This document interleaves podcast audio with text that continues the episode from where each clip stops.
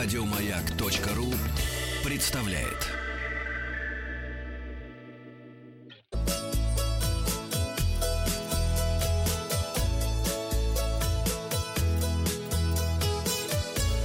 Роза ветров. Здравствуйте, с вами Павел Картаев, это передача для любителей путешествовать. Совет дня у нас сегодня такой. Составляя маршрут, делайте припуск, то есть зазор в несколько свободных дней. На месте всегда выясняется, что достопримечательностей в стране больше, чем вы думали. И если у вас есть пара свободных дней, вы сможете увидеть максимум достопримечательностей. Подводим итоги опроса. Я спросил вас, какие попутчики обычно попадаются вам. Агрессивные, Ответ набрал менее 1% ваших голосов. Другое в комментариях оставили 8%. Назойливые попутчики 11%. 12,5% жалуются на пьянь которые сопровождают. Веселые А что попутчики. делать? Курочку есть и выпивать. Ну а что в поезде еще? Ну а как по-другому-то? Никак. Вот. Никак. Не надо жаловаться, надо принимать участие. Никак 12,5% сталкиваются с этими любителями покутить. Веселых 17% и 51% говорят молчаливые. Мы перестали друг с другом общаться. Молчат большинство. Кирилл пишет, эти качества по большому счету не так важны. Главное, чтобы от попутчиков не пахло плохо.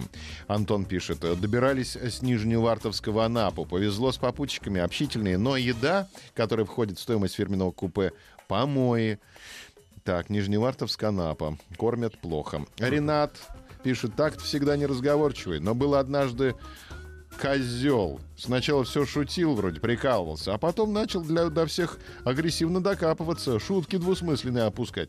Все, кто мог, игнорили его, понимая, что ехать осталось немного и терпеть его недолго. Но раздражал ужасно, и собака крепенький, такой силы не просто так возьмешь. Кирилл пишет, путешествую на машине, иногда подвожу на Блаблакаре. Вообще это законно? Обычно Ну общаюсь да. с пассажирами, но бывают и молчуны. Анатолий пишет, всегда в надежде на симпатичную попутчицу, но еду всегда с пенсионерами. А вот у Инны всегда хорошие попутчики, потому что я в поездах езжу только с семьей, и мы занимаем все купе. Это удобно. Новости короткой строкой. А, Памятник Ту-144 в подмосковном Жуковском откроют в августе. Уже привезли вчера. Госдума одобрила в первом чтении законопроект о возвращении курилок в аэропорты. Сжалились. В Рязани открылся обновленный музей истории шоколада. Авиакомпания «Победа» открыла регулярные рейсы из Москвы в Горно-Алтайск. Это хорошо. Цены упали на 8% сразу. Новая охранная система появилась в Третьяковской галерее. Почти 70% российских туристов назвали цену самым важным фактором при выборе места отдыха. Турецкие отели снизили цены на июль-август на 10-15%, а в Таллине появилось первое в Европе колесо обозрения на крыше.